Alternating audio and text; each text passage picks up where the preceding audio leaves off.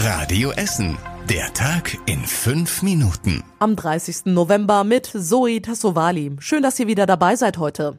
Der Verdacht auf die Omikron-Variante des Coronavirus hier bei uns in Essen hat sich nicht bestätigt. Die Wissenschaftler an der Uniklinik in Holsterhausen haben die verdächtigen Proben ausgewertet und dabei eine seltene Version der Delta-Variante gefunden. Damit ist die neue Variante noch nicht bei uns in Essen aufgetaucht. Am Wochenende hatte es in zwei PCR-Tests Unregelmäßigkeiten gegeben und dabei kam dann eben der Verdacht auf, dass es schon die neue Variante des Virus sein könnte.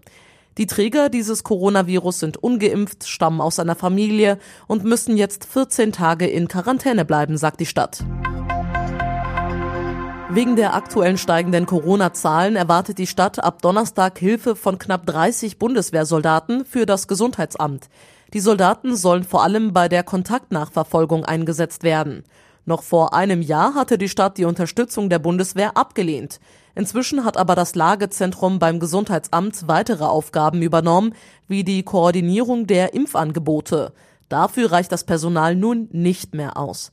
Außerdem muss die Stadt auch weiterhin an allen anderen Stellen für ausreichend Personal sorgen, um ihre Aufgaben für die Essener zu erfüllen. Auch die Uniklinik reagiert auf die hohen Corona-Zahlen. Ab heute dürfen neue Patienten die ersten sechs Tage keinen Besuch mehr empfangen. Ab dem siebten Tag darf jeden Tag ein Besucher für eine Stunde kommen. Das gilt an der Uniklinik selbst, am St. Joseph Krankenhaus in Werden und der Herzchirurgie in Hutrop. An der Ruhrlandklinik in Heidhausen dürfen gar keine Besucher kommen.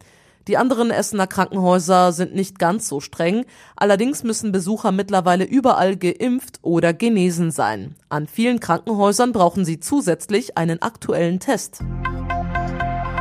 Ein Lkw-Anhänger ist heute in Bocholt komplett ausgebrannt. Der Laster hatte Lebensmittel für den Penny-Supermarkt an der Bocholder Straße geladen.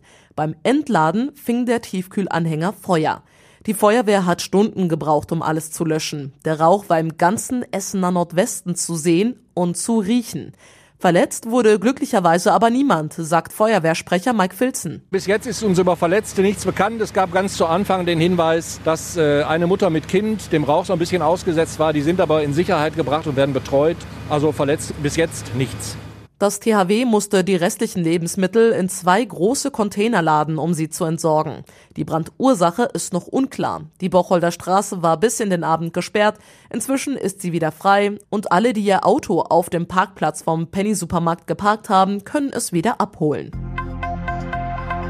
Bei uns in Essen sind wieder etwas weniger Menschen arbeitslos. Rund 30.000 Essener haben aktuell keinen Job. Die Arbeitslosenquote liegt damit nun knapp unter 10 Prozent. Das war das letzte Mal vor Corona so. Das ist ein ermutigendes Zeichen, sagt die Arbeitsagentur am Berliner Platz. Sie spricht aber auch von großen Unsicherheiten wegen der neuen Omikron-Variante.